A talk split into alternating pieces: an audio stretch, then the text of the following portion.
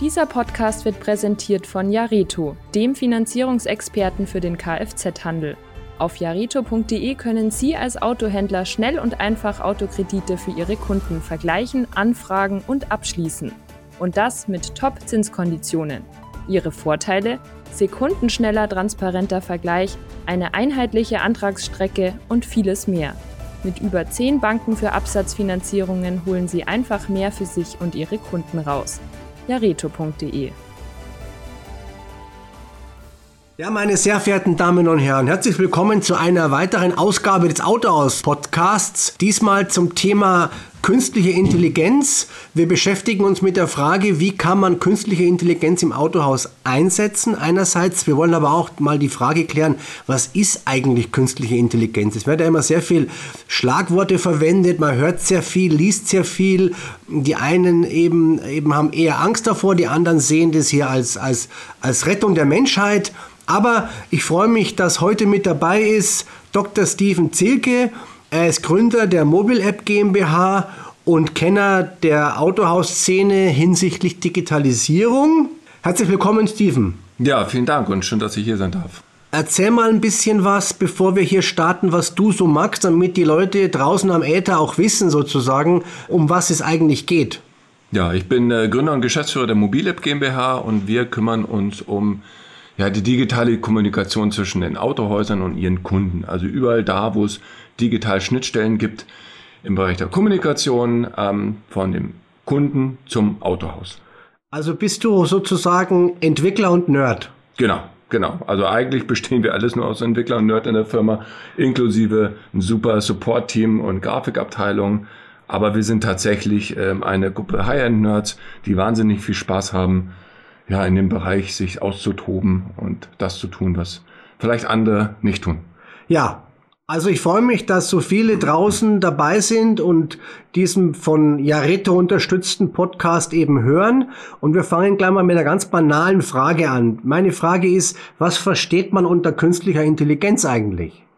Ja, ähm, also erstmal ist natürlich die Frage, was ist Intelligenz grundsätzlich? Und wenn man sagt, Intelligenz bedeutet, dass ich selbstständig eine Aufgabe lösen kann, dann ist das nicht nur eine intelligente Antwort, sondern eventuell auch das, was man dann einem Computer zutrauen könnte oder einer Maschine zutrauen möchte. Und dann würde man es künstliche Intelligenz nennen.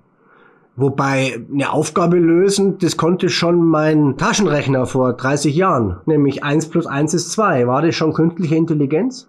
Ja, da ist der Fokus dann in dem Selbstständigen, ne, dass ähm, er nicht weiß, was ihm gegeben wird und trotzdem eine Antwort parat hat. Heißt also, wenn wir ein System wie ein Taschenrechner sagen, wie er gewisse Aufgaben zu erfüllen hat, kann er dies tun. Wenn wir einer künstlichen Intelligenz dies nicht sagen, er trotzdem die Aufgabe lösen kann, also mit einer Aufgabe umgehen kann, die er vorher noch nie gehört hat, trotzdem beantworten kann, dann ist es künstliche Intelligenz. Aber dennoch braucht die künstliche Intelligenz doch einen gewissen Impuls, um loszulegen. Ja, also beim Thema Taschenrechner, irgendwie muss er mal anfangen, eins und eins ist gleich zwei zu rechnen. Ja, also ein Modell, so nennt man die Basis für, ein, für eine künstliche Intelligenz, ähm, muss trainiert werden. Und das ist der aufwendigste Prozess bei dem Ganzen. Was macht das Thema KI eigentlich gerade jetzt so interessant? Wenn wir die Krisenmodelle anschauen, mit denen wir momentan künstliche Intelligenz betreiben und die Rechenpower, die benötigt wird, um dort auch Ergebnisse zu erzielen, und zwar in einer Geschwindigkeit, die nachher auch nutzbar ist. Ja, nicht, dass ich jetzt ChatGPT hätte und zwei Tage auf ein Ergebnis warten muss. Dann versteht man, glaube ich, dass das jetzt erst machbar ist, weil wir jetzt ähm, Prozessoren und Geschwindigkeiten haben, die so enorm hoch sind, so stark sind, dass sie diese Massen an Daten in Zehntelsekunden bearbeiten können. Also es hat vor allem dann von Rechnerleistung abgehängt. Ja, absolut. Also wenn wir uns das menschliche Gehirn anschauen, ähm, geht es beim menschlichen Gehirn ja auch um Rechenleistung, zumindest bei den, bei den meisten der Menschen. Ähm, also wirklich Rechenleistung, Rechengeschwindigkeit, um dann die Intelligenz zu erlangen und dann wirklich diese Aufgaben lösen zu können und diese Masse an Informationen zu verarbeiten, zu speichern, vorzuhalten und daraus Entscheidungen zu treffen.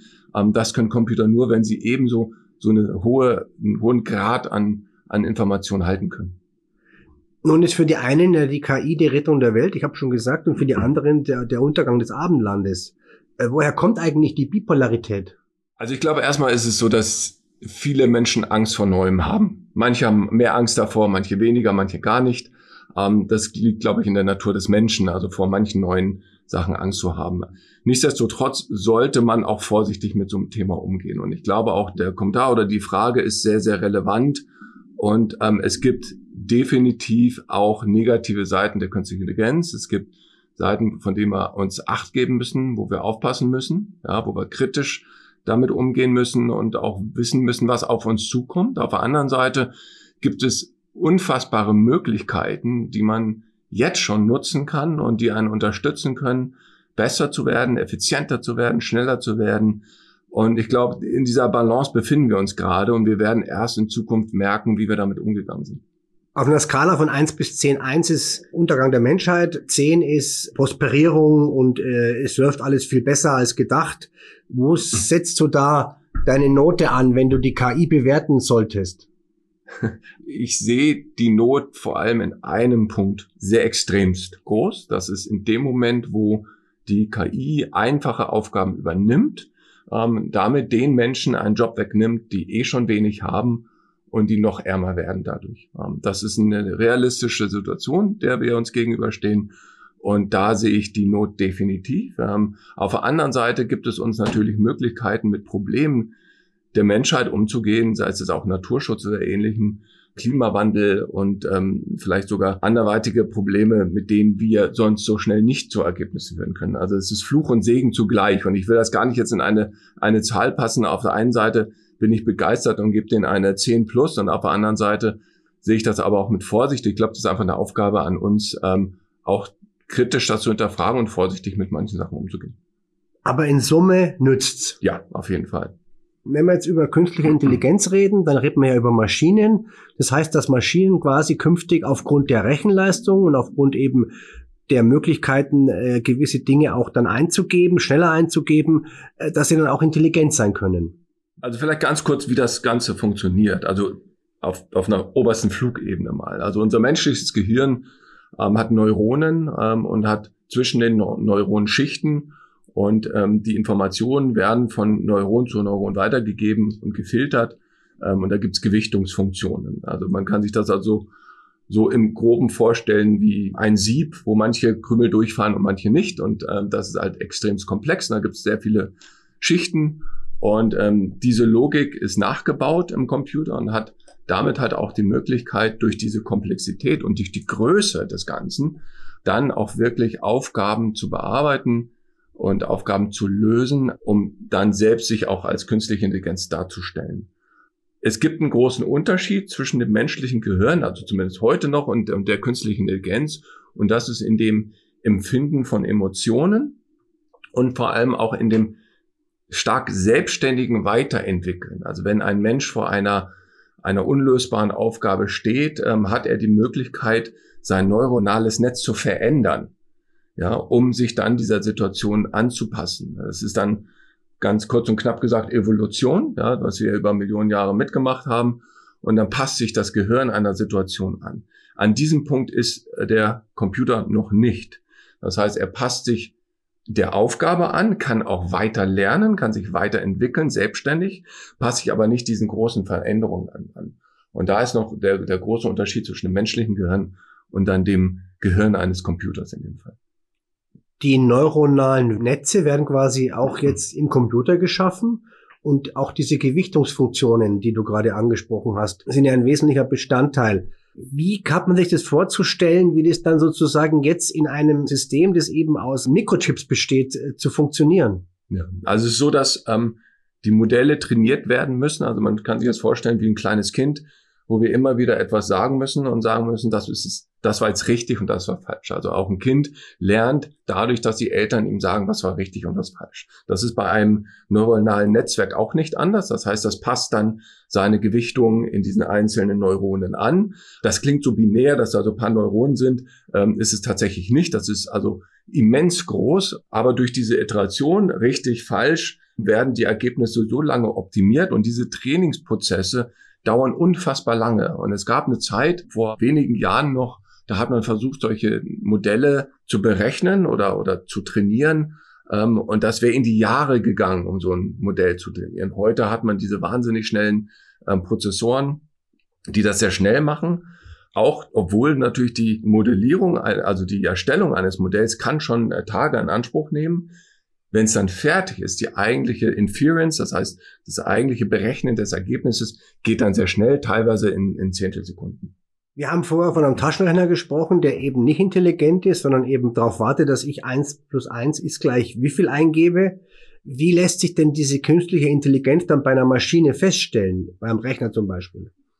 Ja, also am einfachsten tatsächlich, indem man eine Frage stellt, also wenn es jetzt etwas ist, was auf Fragen reagiert oder eine Aufgabe stellt, die dem Computer nicht bekannt war vorher. Also wir, wir ähm, geben eben nicht das einfache Malrechnen vor und sagen, das ist jetzt Malrechnung, so machst du's, sondern wir stellen eine Aufgabe, ähm, die dem Computer in dem Fall vorher nicht bekannt war und trotzdem kann er darauf reagieren. Ähm, also wir sagen zum Beispiel, erstelle das Bild eines Hundes und ich kriege das Bild eines Hundes zurück. Ähm, ich habe aber im Vorfeld in meinem Trainingsmodell nie ein, das Bild eines Hundes verwendet. Ähm, ich habe ähnliche Situationen gehabt und ich habe viele Bilder produziert und ich habe viel mit dem System interagiert. Ähm, selbe wie beim Kind, wenn ich einem Kind das erläutere, male ein Haus, male ein, ein Vogel, ähm, dann lernt es das, hast du gut gemacht. Irgendwann komme ich mit der Frage, male einen Hund, er wird einen Hund malen, weil er den Hund kennt. Ähm, so ist das beim Computer eigentlich dann im Endeffekt genauso. Und so unterscheidet sich das dann deutlich ähm, von anderen Systemen, die eben nicht auf künstliche Intelligenz basieren. Also es müssen schon alle Sachen eingegeben sein. Er muss schon wissen, dass es einen Hund gibt zum Beispiel und er muss auch wissen, wie Hunde ausschauen können. Er muss dann Fundus haben, wo er darauf zurückgreift, die, ja. der Rechner. Und der Fundus ist ja immens. Also das, was im Internet zu finden ist, ist ja gigantisch groß. Also wir haben ja wahnsinnig viel Information draußen. Ich habe neulich auch einen Artikel gelesen, wie eine Firma angefangen hat, Literatur zu scannen. Da gab es dann die Frage der, der Nutzungsrechte. Ja, also ich habe einen einen Roman geschrieben. Ähm, wer gibt jetzt einem einem Unternehmen das Recht, das zu scannen und für seine künstliche Intelligenz zu verwenden. Das heißt, die, die Fülle an Informationen draußen ist ja unendlich groß und ähm, die dann zu digitalisieren, reinzunehmen und zu nutzen, das ist die Aufgabe der Menschen oder der Firmen, die künstliche Intelligenz Modelle aufbauen. Wobei das Internet ja schon einen riesen Fundus bietet eigentlich. Ja, aber natürlich dann auch mit Vor- und Nachteilen. Ne? Also Fake News und ähnliches, also auch Seiten, die tatsächlich nicht so gut sind und äh, vielleicht falsche Antworten haben. Da geht es dann auch wirklich darum, festzustellen, wie kann man das Richtige vom Falschen trennen. Und das ist auch eins der größten Aufgaben der künstlichen Intelligenz heute noch, ist die Modelle so sauber zu haben mit guter Information, also saubere Eingabeinformation zu haben, damit am Ende auch möglichst hohe Qualität rauskommt. Das heißt zum Beispiel so eine Bildbearbeitungssoftware, um eben Fahrzeugbilder entsprechend ähm, wesentlich schöner, besser darzustellen, als es vielleicht die Kamera gemacht hat. Das ist so ein Modell, das eben in überschaubaren Rahmen auch gestaltet werden kann. Ja, auf jeden Fall. Ähm, also tatsächlich, das Thema ist, ist hochspannend, also gerade für unsere Branche. Die Frage, wo kriege ich Bildmaterial her? Und dann sagen wir mal als Beispiel, ich möchte einen Artikel posten, ich möchte eine Einladung versenden zum Räderwechsel, zu einer HO-Termin oder irgendeinen Newsletter und ähnliches und ich brauche mit Bildmaterial. Ähm, und ich hab, wir haben es neulich erst ausprobiert. Ich habe gesagt, ich hätte gerne einen BMW X3 in einer schönen Landschaft, äh, auf der einen Seite ein Berg, auf der anderen Seite ähm, der Ozean. Und ähm, innerhalb von wenigen Sekunden hatte ich so ein Bild. Und ähm, die Bilder gehören mir, also ich habe die Bildrechte an dem Thema, es ist einzigartig ähm, und ich kann es sofort verwenden. Und das ist natürlich etwas, was ähm, die Sache für mich jetzt extremst angenehm macht.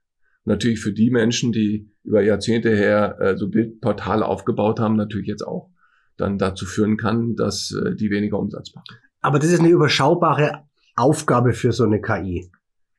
Ja, das ist schon relativ komplex, ne? Also so ein, so ein äh, Fahrzeug in so einem Umfeld zu platzieren, ähm, ohne Fehler zu machen. Also wir haben tatsächlich einen Fehler gefunden. Das BMW-Logo war nicht so gut, wie wir es dachten, was natürlich ein, ein Killer ist an der Stelle. Ähm, da wünschen wir uns noch, dass die Systeme besser die Logos verarbeiten können, das erkennen können, um sauber aufzubauen. Ähm, also da ist sicherlich noch ein bisschen was zu tun, aber das, das ist schon extremst große Vereinfachung der, der Prozesse für uns dann. Mhm. Nochmal das Thema künstliche Intelligenz. Merkt der Mensch, dass künstliche Intelligenz äh, im Einsatz ist oder merkt das nicht? Also es wird ja sehr viel jetzt über diese Enkeltricks gesprochen, über die, die Stimmen, die nachgemacht werden. Kann man sagen, dass ich telefoniere mit dem Autohaus. Ich bekomme einen Bot am Apparat und ich mache einen Termin aus. Und ich merke nicht, dass es das ein Bot ist. Ist das künstliche Intelligenz? Ja, also erstmal die Nutzung von Stimmengeneratoren basiert in den allermeisten Fällen, vor allem wenn sie gute Qualität haben, auf künstliche Intelligenz. Auf jeden Fall. Ähm, sonst hört sich an wie damals die Bahn, als sie ihre Durchsagen gemacht hatten, zusammengestückelt. Ähm, das heißt, die, die Text-to-Speech, also die Wandlung von Text in Sprache, ähm, basiert auf künstlicher Intelligenz, ähm, ist inzwischen extrem weit gekommen, muss man wirklich sagen, auch mit Nuancen, mit emotionalen ähm, Verlaufen in der Stimme und Klang und ähnliches, ist das schon echt, echt immens gut geworden. Und jetzt auch relativ neu die Möglichkeit, dass man selber trainieren kann. Also ihr könnt eine Stimme nehmen und daraus dann entsprechend ein Voicebot bauen. Ähm, erkennt der Mensch das auf der anderen Seite? Wenn er genau hinhört, ja, ich würde behaupten, ja, erkennt er noch. Ähm, wenn er die richtigen Fragen stellt, kriegt er manchmal noch komische Antworten. Aber es hilft schon unfassbar. Und ich glaube, das ist echt nur eine Frage der Zeit und ich glaube nicht mehr viel Zeit. Da wird man es nicht mehr erkennen. Aber solange er es erkennt, äh, ist es eben noch nicht künstliche Intelligenz in, in reinster Form, sondern eben noch Übung. Es ist trotzdem künstliche Intelligenz, ja, ganz klar, aber auch künstliche Intelligenz macht Fehler, genau wie der Mensch. Und, und das ist auch ein großes Thema nachher, wenn wir es erlauben, beispielsweise jetzt, um beim Voicebot zu bleiben, dass ein Computer einen kompletten Dialog mit einem Kunden durchführt. Da muss ich mir natürlich schon die Frage stellen, ähm, ist er weit genug, um die Fragen richtig zu beantworten? Und wer ist nachher haftbar, wenn es das nicht ist? Ähm, dasselbe gilt für meinen Auszubildenden, wenn ich ihn ans Telefon lasse. Also auch ein Auszubildender macht Fehler und erzählt manchmal Sachen, die nicht richtig sind und eine Konsequenz fürs Auto hat. Und dieselbe Abschätzung äh, müssen wir jetzt selbst auch durchführen. Heißt also, wo genau setze ich es ein, mit welcher Intention, mit welcher Reichweite und vor allem auch dann, ähm, mit welchen Auswirkungen rechtlicher Natur ähm, und äh, wer ist haftbar an welcher Stelle. Ich kann mich erinnern, wir waren vor einigen Jahren bei Google hm. äh, eingeladen und da wurde uns ganz aktuell dieser Bot vorgestellt, wo eben eine, eine Dame mit dem Computer einen Friseurtermin ausgemacht hat, ja. Das war damals ja schon sehr eindrucksvoll und dann denkst du, na ja, ist eigentlich so viel dabei einerseits, andererseits sehen wir ja jetzt, dass da sehr viel dahinter steckt. Ähm, meine Frage ist aber, da haben wir nicht von KI gesprochen. Das haben wir einfach so hingenommen. Jetzt spricht jeder von KI. Ja, es war auch damals schon KI. Allerdings nicht, nicht so leistungsfähig wie heute. Also die KI damals, das waren, es gibt Intention, aus Intention leite ich eine Antwort ab und die Antwort formuliere ich vor. Heute ist es so, dass die gesamte Antwort von der KI selbst formuliert wird und selbstständig auch vor allem Fragen beantwortet, die nicht erwartet sind, aufgrund der Fülle an Informationen, die sie bekommen hat. Und ich habe, ich weiß ganz genau, ich habe vor vielen Jahren mal mit einem Callcenter gesprochen ähm, und habe gesagt, ihr müsstet doch eigentlich alles digitalisieren. Frage, ob sie es dürfen oder nicht, dürfen sie natürlich nicht. Aber wenn ihr das könntet, dass ihr alles an Daten digitalisieren, hättet ihr einen Wahnsinnsschatz, um Modelle zu trainieren. Ähm, damals wurde ich noch ausgelacht, aber heute ist das eigentlich der wahre Schatz. Wenn man also über Jahre hinweg mal Daten gesammelt hat über Gespräche, dann würde man heute extrem gute Dialoge führen können. Nun, die Software für KI wird ja geschrieben, wie jede andere Software auch, von Programmierern, so wie du einer bist.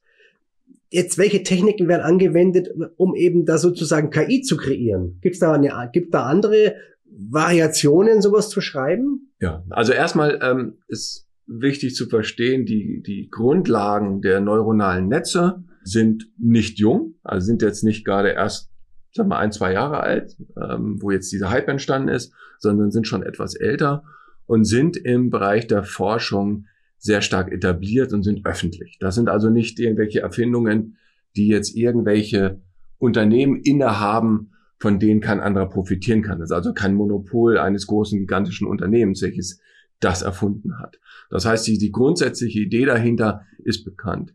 Ähm, es gibt Feinheiten der neuronalen Netzwerke, das heißt, wie die aufgebaut werden, wie die miteinander interagieren und vor allem, und das ist jetzt das Relevanteste, ähm, die Daten, wo kommen die Daten her? Und lassen wir mal Google und ChatGPT mal ganz kurz zur Seite und schnappen wir uns mal einen Anbieter aus unserem Umfeld, der nämlich Daten gesammelt hat, beeindruckend viele Daten von Tausenden von Autohändlern. Ähm, und das ist MotorK im Bereich Predictive ähm, Vorhersage von After-Sales-Prozessen und diese Modelle ausgewertet hat. Die basieren ihre Programmierung auf Modell, also auf neuronalen Netzwerken, die öffentlich sind. Die kann jeder nutzen. Die kann ich heute einsetzen. Basieren auf den Daten, die sie selbst als Unternehmen haben. Und da kommt jetzt der Mehrwert von denen, die wirklich Daten haben. Google natürlich ganz viele Daten. Ähm, aber auch dann auch Unternehmen aus unserem Umfeld haben unglaublich viele Daten. Ein Callcenter hat sicherlich auch viele Daten ähm, und kann dann äh, diese Modelle trainieren. Modelle trainieren ist der zweite Punkt. Also ich kann, ich kann so neuronale Netze eben sozusagen schreiben, kann sie kopieren und kann dann, muss ich dann eben entsprechend trainieren mit den Daten, die ich habe. Was, was stelle ich mir unter Trainieren vor? Also ich laufe dann da regelmäßig Marathon äh, quasi äh, funktional oder was tue ich? Ja, also ich gebe mal ein Beispiel, das ein Beispiel, was wir tatsächlich schon ähm, lange im Einsatz haben, das ist das Freistellen von Bildern. Das ist auch eine künstliche Intelligenz, die schon länger gibt. Ähm, inzwischen ist die Qualität deutlich größer, deutlich höher als vielleicht vor, vor vier, fünf Jahren noch. Ähm, beim Trainieren nehme ich freigestellte Bilder und vergleiche sie mit den nicht freigestellten Bildern. Ich sage also künstliche Intelligenz, das ist ein Bild von einem Fahrzeug, so soll das Bild sein. Und das trainiere ich. Das mache ich dann nicht 10, 20, 100 Mal, auch nicht 1000 Mal, auch nicht 10.000 Mal, sondern vielleicht 30, 50, 100.000 Mal. Das heißt, ich brauche erstmal 50.000 freigestellte Bilder, um so ein System zu trainieren. Mhm. Damit fütter ich das System und dann durch das Training hat die KI die Möglichkeit, selbstständig freizustellen. Das ist, glaube ich, ein sehr verständliches Beispiel. Ich stelle mir vor, wie früher Bilder freigestellt worden sind, ja, wo eben der, der, der Layouter jedes Pixel sozusagen weg äh, freigestellt hat, weg, weg äh, gelöscht hat, um eben dann die Person oder wenn man Personen abgebildet hat, im Heft zum Beispiel, also beim Autohaus, um das, das war ja ziemlicher Aufwand. Ja. Und jetzt quasi geht das automatisch, weil ich, weil die KI eben kapiert hat, dass er jetzt diese, diese Person freistellen muss. Und damit natürlich ist der Layouter erstmal für drei Stunden arbeitslos. Ja. Und kann andere Sachen machen. Ja. Gut. Und nicht nur der Layouter, sondern nachher auch der Fotograf. Weil das Ganze geht jetzt weiter. Und ich finde das ein schönes Beispiel. Ähm, Freistellen von Bildern meiner Meinung nach viel zu teuer momentan. Ja, und ich glaube, das wird sich massiv ändern. Man muss aber verstehen, dass die Unternehmen, die das, die ersten Unternehmen, die das umgesetzt haben, die kommen aus dem Umfeld, das manuell Freigestellte zu haben und haben diese ganzen Daten, konnten die nutzen, um diese Modelle zu generieren. Für mich hört es aber mit dem Freistellen nicht auf. Ich möchte gerne ein Bild haben, was nicht nur freigestellt ist. Ich möchte ein Bild haben, wo die Qualität des Fahrzeugs optimiert wurde. Und wenn wir uns anschauen, was momentan bei Instagram los ist und den ganzen äh, sozialen Kanälen, TikTok und so weiter, gibt kaum ein Bild von, von ähm, einem dieser Superstars, was nicht einen Facefilter hat, also ein Gesichtsfilter, wo ähm, die Falten weg sind, wo die Haut schön ist, wo die Haare nicht mehr grau sind und, und, und. Ne? Das wird ja alles ähm, adaptiert. Dieselben Möglichkeiten haben wir auch mit einem Fahrzeug. Jetzt wollen wir natürlich das Fahrzeug verkaufen, was wir auch auf dem Hof haben und nicht ein geschöntes. Ähm, deswegen nenne ich das auch die digitale Autowäsche. Das heißt, in dem Moment, wo das Auto kommt, ist es vielleicht noch etwas dreckig, vielleicht noch irgendwo ein Kratzer dran und ich habe einen Fotografen, der eben nicht geübt ist, das Ding in Szene zu setzen. Er ist vielleicht zu groß, hat eine falsche Perspektive drauf, das Fahrzeug ist nicht gewaschen, er hat die falsche Belichtung und so weiter. Und das kann eine künstliche Intelligenz optimieren und ein perfektes Bild rausgestalten. Das heißt, es fährt, fällt der, ähm, der Fotograf weg, der professionelle Fotograf, es kann also ein einfacher Fotograf genommen werden. Fehler werden ausgebügelt, das heißt, man kann im Nachhinein die Perspektive des Fahrzeugs verändern. Und ich kann gegebenenfalls die Standzeiten reduzieren, indem ich viel früher mit anderen Bildern in, in den Store gehen kann, also öffentlich gehen kann, weil ich zum Beispiel ähm, das Fahrzeug schöner mache, als es in dem Moment ist. Immer wissend, es muss dann so schön sein, wenn der Kunde kommt, es sich anschaut. Also ich brauche neuronale Netze, ich brauche Gewichtungsfunktionen, ich muss trainieren und ich brauche Daten. Ähm, wer schafft quasi dann die beste künstliche Intelligenz? Was ist, was sind so die, was ist so das Wichtigste, was man eben drauf haben muss, wenn man so was Neues kreiert? Also erstmal braucht man viele Daten, immens viele Daten. Und dann braucht man ein Team, was sich mit dem Thema beschäftigt. Denn also einfach Daten irgendwo reinschmeißen bringt da noch gar nichts. Bin also der Meinung, dass die Unternehmen, die wirklich eigene Modelle generieren, also nicht diejenigen, die Modelle verwenden, sondern die eigene generieren, ähm, ein eigenes Team brauchen, das sind sogenannte Data Scientists, die sich auskennen mit dem Thema künstliche Intelligenz, Modellerstellung. Heißt, also wenn ein Motor-Okay jetzt beispielsweise ihre KI entwickelt hat, sind da eigene Leute, die es tun. Wenn jemand anders ein Voicebot baut, nimmt er das, was ihnen andere Anbieter gibt. Ja, das ist einfach Software, die ich einstöpsel und loslege und verwende. Das ist trivial zu einfach. Das kann ich auch einfach umsetzen. Also ein Unterschied zwischen Nutzung von vorhandener KI und das Erstellen eigener Modelle. Nun, das Thema Algorithmen möchte ich nur mal ganz kurz ansprechen. Wir sprechen ja davon, dass der Algorithmus das und das festgestellt hat oder so und so funktioniert und dessen Test zutage fördert und dass er eben sozusagen dann auch vielleicht nochmal verfälscht, weil er eben andere Sachen misst, die ich vielleicht gar nicht messen wollte. Aber Algorithmen, die gibt's ja auch schon seit der Antike, ist ja auch nichts Neues eigentlich, natürlich nicht in, in Computerform, sondern eben als, als Rechenbeispiele, sollen ja Probleme lösen. Jetzt ist die Frage nochmal für mich, ähm, was ist der Unterschied zwischen Algorithmen, die eben zum Beispiel mit KI arbeiten und welche, die eben normale Algorithmen sind? Das ist tatsächlich die Möglichkeit, unbekannte Probleme zu lösen. Und vor allem, also ich, ich versuche es mal anders zu formulieren. Wir haben ähm, im After Sales die Situation gehabt bislang, dass wir auf Basis von Statistik Vorhersagen machen. Ähm, das ist natürlich extremst einfach, wenn es um Thema HO geht. Gibt es ein festes Datum, da muss der Kunde hin. Ist dann weniger einfach, wenn viele Faktoren reinfließen. Also Bremse, Reifen und was es alles gibt, Verschleißelemente sind abhängig von Markenmodellen, von Fahrweisen, von Personen und vielleicht sogar für landesspezifischen regionalen Unterschieden und so weiter. Diese ganzen verschiedenen Faktoren zu berücksichtigen in einer Statistik wäre ein unfassbar großer Aufwand. Ähm, die künstliche Intelligenz hingegen, wenn ich den die gesamte Breite gebe, also ich gebe den allen Daten aus dem CRM-System, ich gebe den allen Daten für, für die Fahrzeuge, die ich besitze, wenn ich genügend Informationen habe, dann kann die künstliche Intelligenz daraus dann auch entsprechende Prognosen herstellen. Wichtig ist, ich muss eben diese ganzen verschiedenen Daten auch mitliefern, damit er eine Prognose macht. Beispielsweise, wo lebt der Fahrer? In Süddeutschland ist was anderes als in Norddeutschland. Ja, also ihr habt hier einen ganz anderen Reifenverschleiß oder eine Nutzung für Winterreifen als wir oben im Norden. Ja, das heißt, ähm, diese Faktoren müssen in den Daten vorhanden sein. Ich muss sie aber nicht explizit der künstlichen Intelligenz mitteilen, dass die eine Relevanz haben, weil das macht sie selber. Und, ähm, und so lernt die KI auf Basis der Daten Anders als wenn ich jetzt eine Statistik habe und sage, ich überlege mir genau, das ist die Gewichtung dafür, dafür, dafür, dafür und so weiter.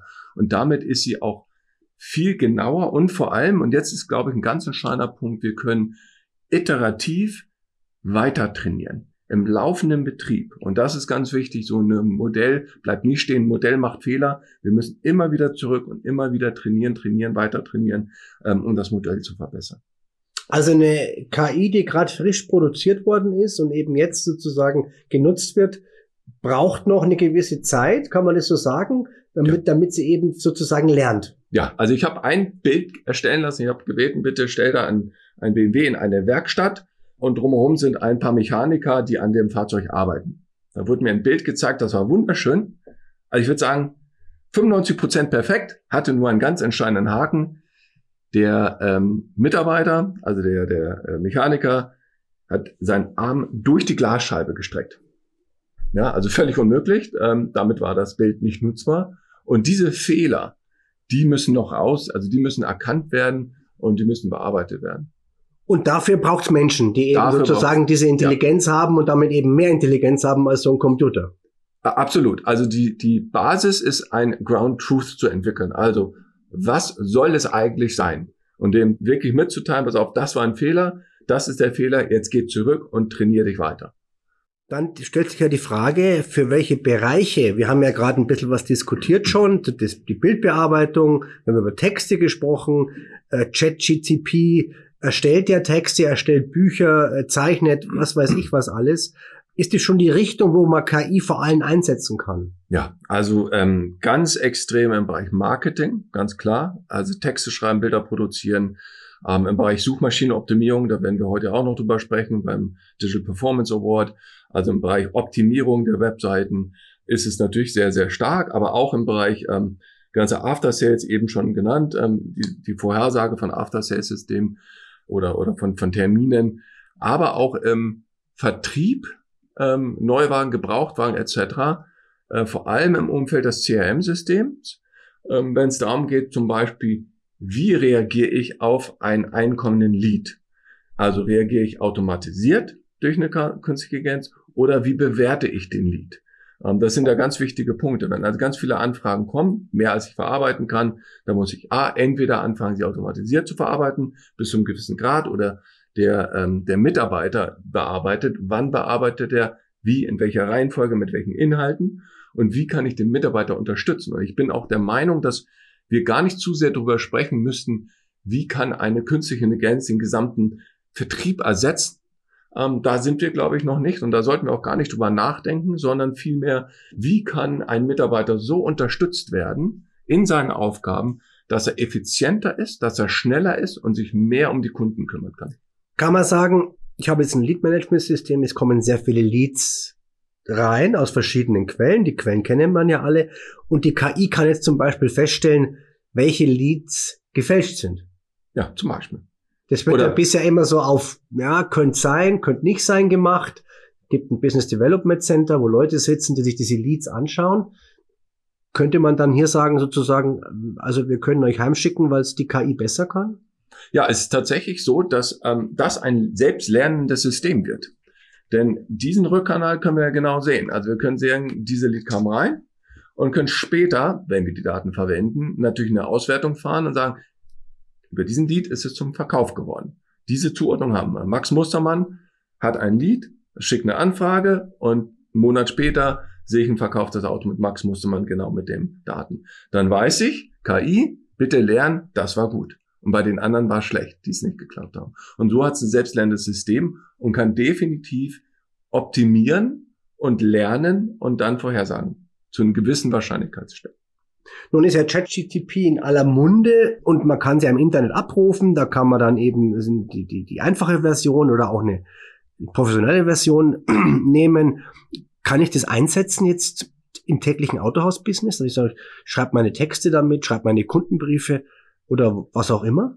Ja, wird auch schon. Also bei vielen wird es eingesetzt. Wir haben auch CRM-Systeme und Content-Management-Systeme für das Erzeugen von Webseiten, ähm, von, von CRM-Systemen, die ähm, die gesamte E-Mail, SMS, WhatsApp-Kommunikation übernehmen, wo dann Vorschläge gemacht werden. Ähm, ich bin schon der Meinung, dass man ein bisschen aufpassen muss, einmal rüberlesen sollte, bevor man es losschickt. Aber es ist ein Unterschied, wenn ich etwas selbst formuliere. Ich sage mal einen schönen Text über, über vier, fünf Zeilen einmal durchlese und wegschicke, als dass ich ganz selbst entwickle. Und wir als Firma haben zum Beispiel gerade tausende von Kategorie-Webseiten produziert auf Basis von KI, ähm, um dann nachher unser Shop-System, wir haben einen Gebrauchtwagen-Shop, dort dann auch wirklich ähm, Seiten für die SEO zu haben, mit Bildern, mit Texten, unique, anders als alle anderen. Also wir müssen wirklich darauf achten, dass die Texte anders sind und unique sind.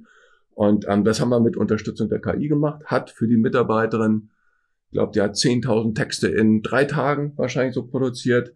Ähm, die hätte sonst wahrscheinlich mehr so drei, vier, fünf Monate gebraucht. Wenn sie es selber geschrieben hätte. Wenn sie es selbst geschrieben hätte, auf jeden Fall. Wenn ich jetzt ChatGTP, sagen wir mal, sagen würde, schreib mir bitte einen Reifenwechsel-Einladungsbrief. Ja. Das, das kann das System. Ja. Ähm, allerdings, je mehr Informationen ich gebe, umso besser. Also wenn es ein äh, Reifenwechsel ist, dann sollte ich schon die Informationen geben, möchte ich das zum Boxenstopp haben, ist das am Wochenende ähm, und so weiter, an welchem Standort. Also ähm, die kann nur so gut antworten, ähm, wie man dann auch die Information reingibt. Und vor allem das Schöne an, de, an diesem ähm, System ist ja, man kann iterieren, man kann sich die Antwort durchlesen und kann sagen, bitte verfeiner das, ähm, bitte Fokus hierauf setzen etc. Genau. Das heißt aber letztlich, dass die Daten, die ich sozusagen zum Füttern der KI benötige, dass die, die KI arbeitet dann am besten oder besser, wenn die Daten eben auch in der entsprechenden Qualität sind. Wenn die Fragen entsprechend gestellt werden, ja. Die Fragen gestellt werden? Die Fragen müssen detailliert gestellt werden. Je detaillierter meine Frage ist, desto detaillierter kann auch die Antwort sein. Ja, und ich muss aber auch Daten haben, die, die ich nutzen kann. Dieses Shit-in, Shit-out-Prinzip. Ja, wenn ja. ich, ja. wenn ich als ein Misthaufen rumwühle, dann kommt halt nicht mehr raus als Mist, wie wenn ich jetzt eben in, in qualitativ hochwertigen Heu was suche. Ja, genau. Also vielleicht da auch ein Beispiel ganz kurz. Es gibt die Standards, also die sprachlichen Sachen wie ChatGPT, die sind schon so gut, da muss man nicht weiter trainieren. Und ich glaube, ein Räderwechseltest kann das alle Male. Und da gibt es spezifische Informationen, wo auch ein ChatGPT eine, eine Grenze hat. Und wenn man das jetzt nochmal das Beispiel mit freigestellten Bildern nimmt, es gibt unzählige Tools, die Bilder freistellen, Hintergründe freistellen. Und ich fast, würde mal fast behaupten, bei fast allen sind die Antennen weg, wenn wir freistellen. Ja, also die Antennen, die man hinten eventuell noch beim Fahrzeug hat, die sind so dünn, erkennt das System nicht. Das heißt, die Anbieter von den Freistelltools, die fokussieren sich gerade auf das und trainieren die Modelle weiter, um dann entsprechend an der Stelle dann auch Antennen äh, mit freizustellen. Also wir sind uns einig, ein Reifenwechsel oder eine Herz-OP kann eine KI noch nicht durchführen. Ist sowas künftig denkbar, dass eben dann sozusagen die viele ähm, ähm, Skills einfach von dieser KI, von dieser Technologie gelernt werden und dann eben sozusagen die, die Menschen ersetzen? Ja, also wenn, also der Unterschied zwischen Herz-OP und Reifenwechsel ist natürlich schon groß, wobei auch ein schlecht gemachter Reifenwechsel zum Tod führen kann. Ähm, also insofern ist die rechtliche Frage definitiv eine wichtige. Also erstmal ja, die Robotik ähm, entwickelt sich genauso weiter wie die künstliche Intelligenz an der Stelle und gehen auch Hand in Hand. Das heißt, ähm, Roboter die auf Basis von künstlicher Intelligenz Aufgaben durchführen können, existieren, ähm, sind vielleicht jetzt noch nicht so weit, dass sie ähm, einen Räderwechsel durchführen, aber sehr bald schon. Es gibt auch unterstützende Systeme für die Herz-OP, ja, im Bereich künstliche Intelligenz, ähm, die dann einfach den, den Operateur unterstützen. Das heißt, also momentan sind das unterstützende Systeme. Ich glaube, dass beim einem Räderwechsel das sehr, sehr schnell kommen wird, ähm, dass die durch einen Roboter ersetzt werden können. Dann gibt es viele Aufgaben äh, im Autohaus, die eben nicht damit umgesetzt werden können, zumindest heute noch nicht. Aber es ist durch diese KI-Technologie sehr vieles möglich. Ich brauche natürlich auch die entsprechende Rechenleistung, ähm, aber da ist noch längst nicht noch nicht die Fahnenstange erreicht, sondern es ist schon so, ja, wie soll man sagen, eine neue Epoche. Ja, also für uns auf jeden Fall. Wir merken das ganz, ganz deutlich. Also bei uns verändert sich auch bei uns in der kleinen Firma eine ganze Menge. Ähm, so werden zum Beispiel also unsere Programmierer verwenden tagtäglich stundenlang ChatGPT, weil es auch bei der Programmierung unterstützt.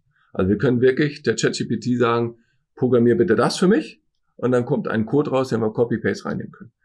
Korrigier das, wo ist der Fehler und so weiter. Das heißt, definitiv für uns ist das eine neue Epoche. Für die Möglichkeiten, die wir als kleines Unternehmen haben, auch. Also ich glaube auch gerade die kreativen, neuen, modernen Unternehmen werden Sachen machen können, die, ähm, die vorher nie möglich waren, ähm, gibt uns unglaublich viel Potenzial. Und ich glaube, so werden auch neue Player an den Markt kommen, wie den Roboter, der den Räderwechsel durchführt oder vielleicht gar mehr äh, am Fahrzeug durchführt. Ähm, das wird alles auf uns zukommen. Ähm, das ganze Thema Callcenter definitiv wird im Umbruch sein. Bin ich ganz überzeugt von, dass Callcenter stark von der KI beeinflusst werden wird. Und ähm, ich glaube, da haben wir noch sehr, sehr viel vor uns. Wenn wir uns ähm, das Thema Einsatz von KI-Technologie im Autohaus anschaut, können wir mal ganz konkret fragen, äh, wo sind aktuell die Einsatzbereiche? Wir haben über After Sales gesprochen, wir haben gesprochen davon, dass man Texte erstellen kann, äh, wir haben davon gesprochen, dass man Bots einsetzt. Ich meine, das, das Telefonieren wird ja auch immer aufwendiger, weil ich gar nicht die Leute habe. Das spricht, ich kann halt den Callcenter ja gar nicht mehr 24 äh, Stunden besetzen, um die Leute zu bedienen. Da gibt's ja sicher auch dann äh, diese Lösung, die wir schon diskutiert haben. Wo und in welche Richtung ähm, geht's aktuell? Ich glaube, da sind viele Bereiche, die gerade feststellen, dass sie mehr machen können und auch dabei sind, das zu eruieren für sich selber. Beispielsweise Schadenanalyse, Schadenuntersuchung. Ähm, also das, was, was die, die großen Unternehmen machen, mit einem Gutachter rumzugehen und einen äh, Schaden zu analysieren und zu finden, um dann ein, eine Gebrauchtwagenbewertung durchzuführen. Ähm, da ist unglaublich viel Potenzial. Da ist man auch noch nicht so ganz da, wo man gerne möchte. Also zum Beispiel das Erkennen ähm, eines Steinschlags an der Wirtschaftsscheibe ist definitiv noch schwieriger als eine große Beule in, im, im Kotflügel. Aber da wird man auch hinkommen. Da ist also viel, viel noch zu tun, aber unterstützen ist das definitiv schon machbar. Das heißt, ich werde künftig sehr viele neue Tools bekommen im, im, Autohaus, die eben mit KI arbeiten und damit eben dann eben auch eher sozusagen zum Ziel kommen für die Aufgaben, die jeweils gestellt werden, sei es Lead Management, sei es Bilderbearbeitung, sei es Bilder ins Netz zu stellen. Kommt man auch vielleicht in die Richtung, dass man künftig, ähm, das Problem dieser Systeme ist ja oft, dass die nicht miteinander kommunizieren können, sondern dass sie eben als Standalone-Lösung angeboten werden. Schafft man auch hier künftig vielleicht so eine so eine Zusammenfassung der der der der der Software, dass die eben einheitlich funktioniert? Ich glaube, das wäre sogar ohne künstliche Intelligenz schon möglich, wenn einige Hersteller da mitspielen würden und einige Anbieter ähm, sich nicht drauf stützen würden, dass der Austausch zwischen Systemen auf CSV oder XML basiert. Ähm, da bräuchte man gar keine XML. Aber ähm, ja, klar, die, das Zusammenspiel von Software, aber auch die, die Effizienz von Software ähm, kann da definitiv eine Rolle spielen. Aber das, was du gerade ansprichst, ist, glaube ich, eine, eine Aufgabe, die, die schon längst überfällig ist, ähm, dort eine gewisse Offenheit von Schnittstellen zu gewährleisten. Du sprichst von Effizienz, das, das, äh, das heißt ja, dass ich eben sehr viele Systeme künftig einsetzen kann, die eben das Autohaus dann eben auch smarter werden lassen, die eben auch dann vielleicht brauche ich die Mitarbeiter gar nicht mehr, die ich auch gar nicht mehr finden werde. Ich glaube, das wird ein großes Thema werden. Ne? Welche Mitarbeiter brauche ich? Was müssen die können und wie nutzen die welche Systeme? Also wenn ich, wenn ich als Mitarbeiter die KI-Systeme so für mich nutze, dass ich effizienter bin und mehr Fahrzeuge verkaufe, habe ich schon gewonnen. Und ich glaube, das, was du vorhin sagtest, Lead Management, Kampagnenmanagement wird ein großer Teil davon sein. Es gibt unfassbar viele Aufgaben, die momentan tatsächlich nicht besonders intelligent sind, aber die manuell gemacht werden im Autohaus. Zum Beispiel das Erstellen von Kampagnen, das Steuern von Kampagnen, das Auswerten von Kampagnen, das, das Eruieren der Leads und das Bewerten der Leads. Ähm, das macht jedes Autohaus von neun und äh, muss sich da immer reinfuchsen und jeden Monat gehen die durch und überlegen, wen nehmen sie, wen nehmen sie nicht und so weiter. Und das kann definitiv jetzt schon eine KI übernehmen.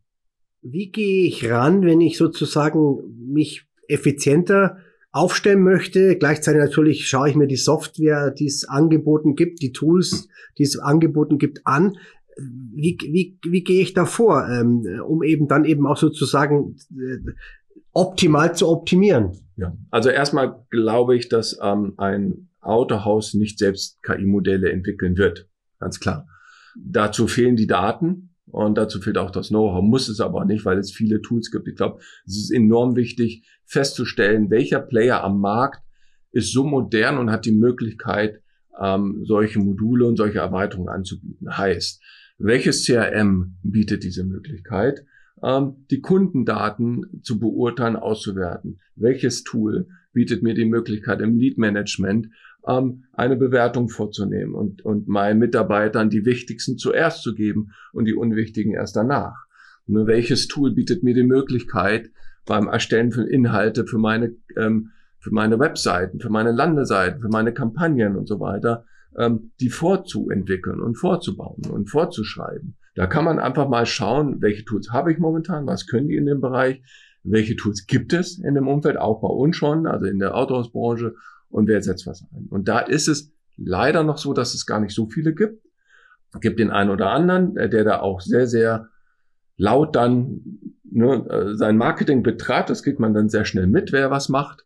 Und da sollte man genau darauf achten, wer dies, dies tut und dann sehen, ob man gegebenenfalls dann mit so einem Player zusammenarbeitet. Mhm. Ich habe mal eine andere Frage. Das Thema, wenn ich jetzt mit KI was erstelle, mit ChatGTP zum Beispiel, wie hat dann das Urheberrecht auf dem Output? Ähm, das wird tatsächlich von dem Anbieter ähm, geregelt. Also es gibt Anbieter, ähm, die explizit sagen, die Rechte liegen dann bei dir, du kannst die Rechte nutzen. Also die Bildnutzungsrechte für eine KI-gesteuerte das Bild beispielsweise liegen komplett bei dir.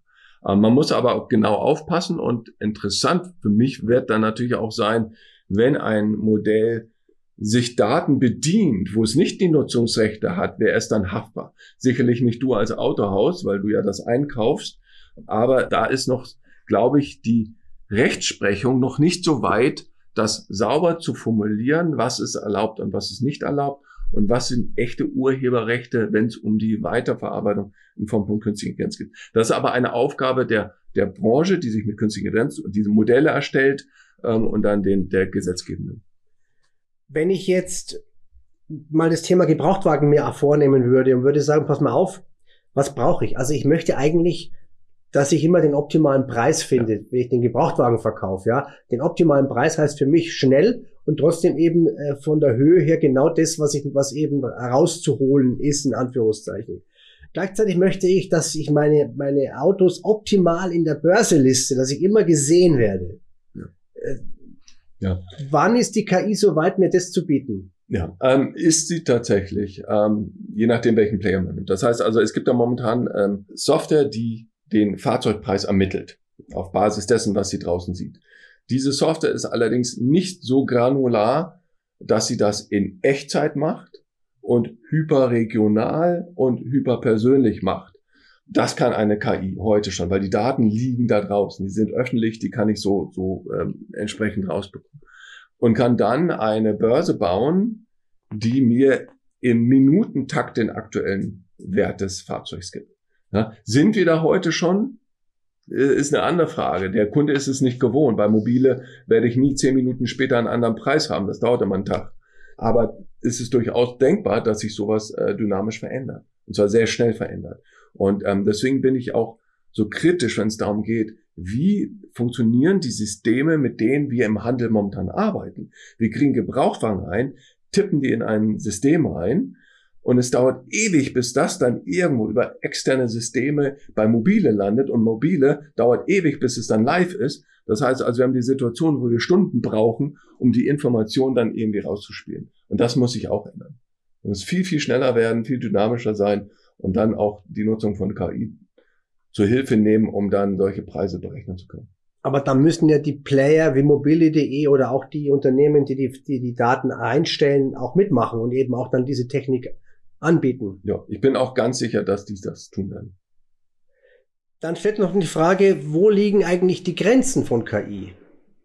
Also Moment, also eine der größten Grenzen, und da bin ich auch ganz froh, dass dies ist, ist natürlich das Zwischenmenschliche, das Emotionale. Wir reden ja bei Intelligenz nicht nur über die Intelligenz, die wir gerade eben so hatten, sondern auch über emotionale Intelligenz. Also wenn, wenn du einen Mitarbeiter einstellst oder eine Mitarbeiterin einstellst, ähm, wünschst du dir auch eine emotionale Intelligenz. Und das ist natürlich etwas, was ein Computer nicht kann. Ja, er kann auch nicht ähm, sich so stark neuen Aufgaben widmen. Also schon sehr, sehr auf die Aufgabe gemünzt. Also da gibt es definitiv, definitiv noch Grenzen. Ähm, und es gibt noch unfassbar viele Fehler, die die Systeme machen und daher noch viel lernen müssen. Und die ganze Branche ist komplett im Aufruhr. Neulich gab es einen Artikel, dass einer der, der Lead-Entwickler für KI in einem dieser großen Player sagte, er kommt selbst gar nicht mehr hinterher. Da gibt so viel Systeme draußen. Er weiß gar nicht mehr, was es alles gibt. Und das ist, glaube ich, auch ähm, die Herausforderung jetzt der Branche, sich irgendwie auch erwachsen zu werden in der Art und Weise, wie KI aufgebaut wird, welche Möglichkeiten die KI hat und wie wir mit Fehlern der KI auch umgehen und wie wir sie in unserem alltäglichen Umfeld eingehen. Dann die rechtliche Sache, finde ich, ist ein Thema, was definitiv angegangen werden muss. Und ich finde auch nicht vergessen, und da hilft uns unsere emotionale Intelligenz der Menschen, tatsächlich auch, ähm, wie gehen wir sozial mit dem Thema Künstliche Intelligenz um? Erlauben wir ein weiteres Auseinanderklaffen zwischen Reich und Arm, zwischen diesen ganzen Gefällen und diese Polarisierung, die wir im Politischen schon haben? Und da muss ich sagen, habe ich auch Sorgen, dass wir da eventuell Menschen abhängen, die es jetzt schon schwer haben und die es dadurch noch schwerer haben, weil sie dann überhaupt keine Chance mehr haben, einen, einen Job zu bekommen, weil deren natürliche Intelligenz leider dann der eigentlichen ähm, computergestützten hinterherhängt.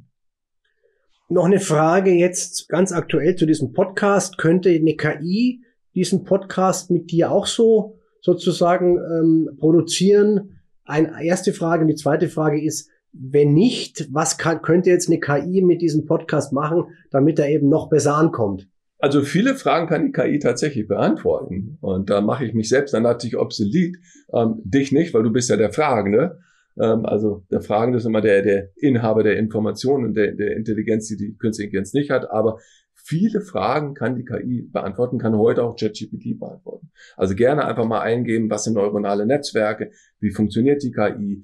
Und das ist übrigens auch ein Hinweis an, an die Zuhörer aus dem Autohaus Fragen, Fragen, Fragen, die Antworten kommen. Und die Antworten kommen von ChatGPT heute schon. Und, ähm, und man kann sehr viel daraus lernen.